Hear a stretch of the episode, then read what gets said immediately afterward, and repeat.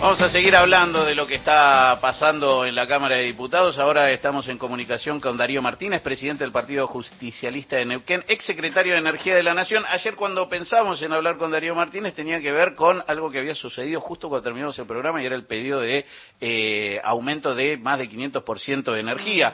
Ahora, como tantas otras cosas, para cuando llegamos a hacer la entrevista, bueno, hay como cinco temas más para los cuales hablar. ¿Cómo le va Martínez, Horacio Marmurek y toda la mesa de Radio Nacional Buenos Aires lo saluda?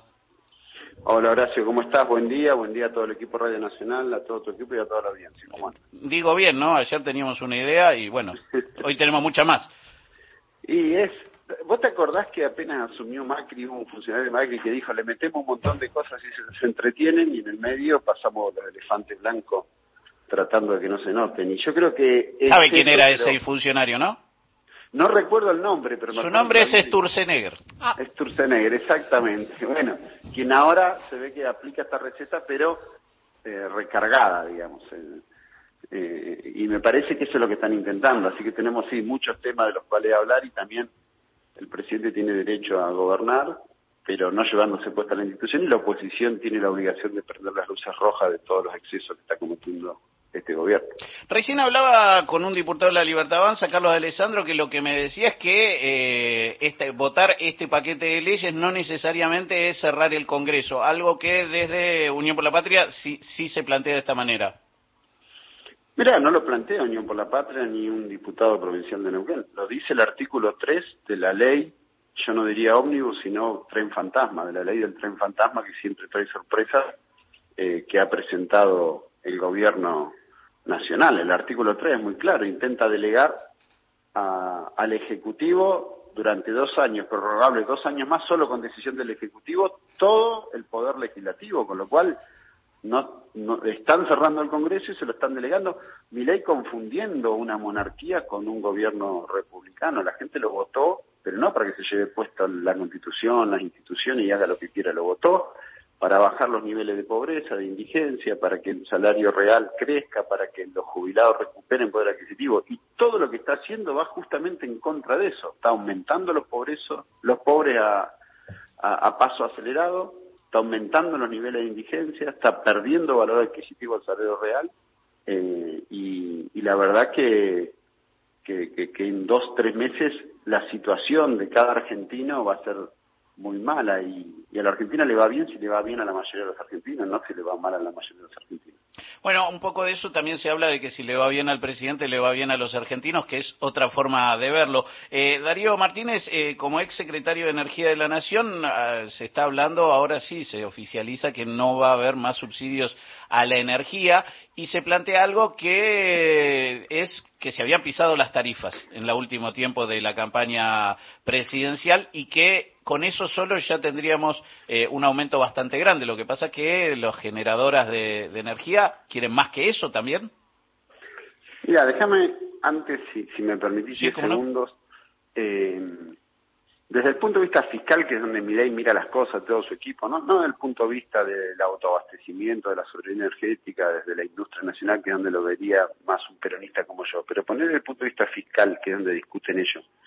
Lo mejor para ahorrar para el Estado es hacer la segunda etapa al Néstor Kirchner y con gas de vaca muerta a 3 dólares con 50 abastecer todas las centrales térmicas en vez de comprar barcos en dólares billete, que lo tenés que pagar en dólares, porque el gas que pagás acá lo pagás en pesos, aunque el precio esté a 3 dólares con 50, pero esa molécula de gas que vos producís acá, te la ahorrás de importarla en un barco no a 3,50, sino a 14 dólares el millón de BTU.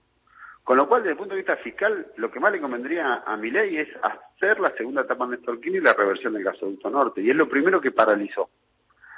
Y, y entonces lo que va a tener es un costo fiscal mucho más alto, aún sacando todos los subsidios a la energía, es mucho menos que lo que te van a costar los barcos por no hacer la segunda etapa en Néstor Kirchner.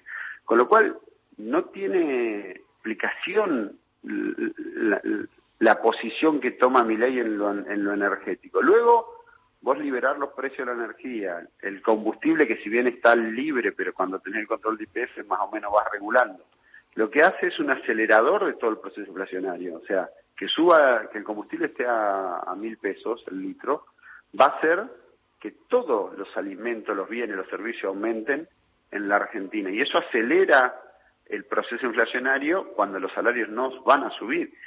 Si vos las tarifas evolucionan mucho más rápido que los salarios, la gente que destina el 100% de su ingreso entre comida, alimento, vivienda y energía, va a seguir pagando la energía, aunque sea carísimo, pero va a dejar de consumir otros bienes y servicios, y eso es recesión. Ya le pasó a Macri, recordemos, que después tuvo que volver a congelar las tarifas, con lo cual eh, nos estamos pegando un tiro en el pie como Estado y como sociedad. La evolución de los salarios tiene que, o sea, la evolución de la energía no puede ir muy por arriba de los salarios, no puedes destinar más parte de tu ingreso, un porcentaje más alto a pagar la energía, dejando de vestirte, de comer, de comprar medicamentos. La verdad que eh, es, es, muy mala la, el modelo económico que está planteando mi ley, que se explica, Horacio, en, en, un impuesto. Él dijo que iba a bajar los impuestos y sin embargo le va a subir el impuesto a las ganancias a la gente, pero le va a bajar los bienes personales. O sea, va a beneficiar a los que muchos tienen y va a perjudicar a la mayoría de los trabajadores. El, punto de partida del gobierno de la Libertad Avanza tiene mucho que ver con la cuestión económica y lo que ellos llaman pesada herencia acelerada, entiendo yo esto a título personal. Ahora, la pesada herencia que también se retrotrae hacia Mauricio Macri ha traído, nos ha traído hasta acá. Eh, ¿Cómo encaminamos porque no queda otra que encaminarlo en diálogo y consenso, aunque parece que no, no fueran las normas en las cuales nos vamos a mover. Ya, lo de la pesada herencia, yo creo que el pesado embargo que nos quiere dejar. Vos calculá que quiere privatizar IPF. En una provincia como Neuquén ya vivimos la privatización de IPF. Miles de telegramas de despido, una privada que solo se dedicaba a extraer y no a invertir, con lo cual se llenan de plata cuatro o cinco años y después te dejan tierra arrasada. Y eso es un gran problema para la Argentina, porque vos la molécula de gas o de petróleo que no producís en la Argentina, luego la tenés que importar, como te decía recién, mucho más caro en dólares por no tenerlo acá. Y acá te dejan Neuquén eh, los piquetes, los conflictos. Entonces, no es la pesadencia, es el embargo que nos quiere dejar a futuro para todos los argentinos y sobre todo para los neuquinos. Es una barbaridad la privatización de IPF, una empresa que está dando ganancias, que está batiendo todos los récords históricos de producción de vaca muerta, tanto en gas como en petróleo, vos la querés vender solo para que algún amigo haga un buen negocio, que seguramente es apetitosa para el privado, pero es perjudicial desprenderse para el Estado, para las generaciones futuras de argentinos y de neuquinos. Entonces, sobre el verso de la pesada herencia van a cometer eh, pesado, a futuro pesado decisiones de, realmente complejas para las generaciones futuras. Darío Martínez, presidente del Partido Justicialista de Neuquén, ex secretario de Energía de la Nación. Diputado, eh, le hago la última, breve porque no me queda mucho tiempo, es cómo sigue la cosa a partir de hoy mientras se conforman las comisiones.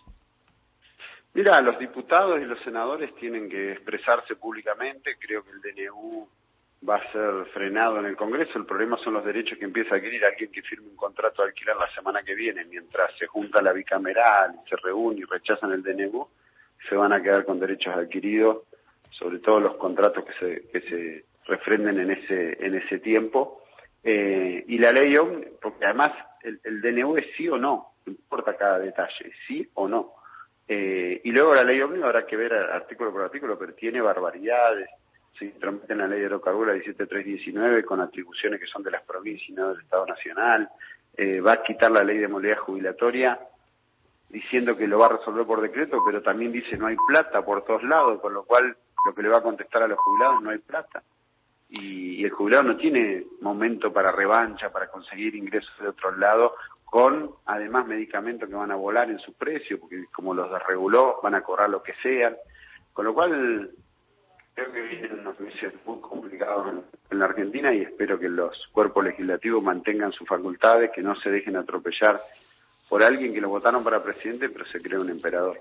Darío Martínez, eh, presidente del Partido Justicialista de Neuquén, ex secretario de Energía de la Nación, diputado, gracias por este rato con Radio Nacional, siempre estamos atentos a seguir charlando. Eh, le diría que empecemos de la mejor manera el 2024. Gracias, Horacio. Un abrazo grande a todo tu equipo y a toda la audiencia.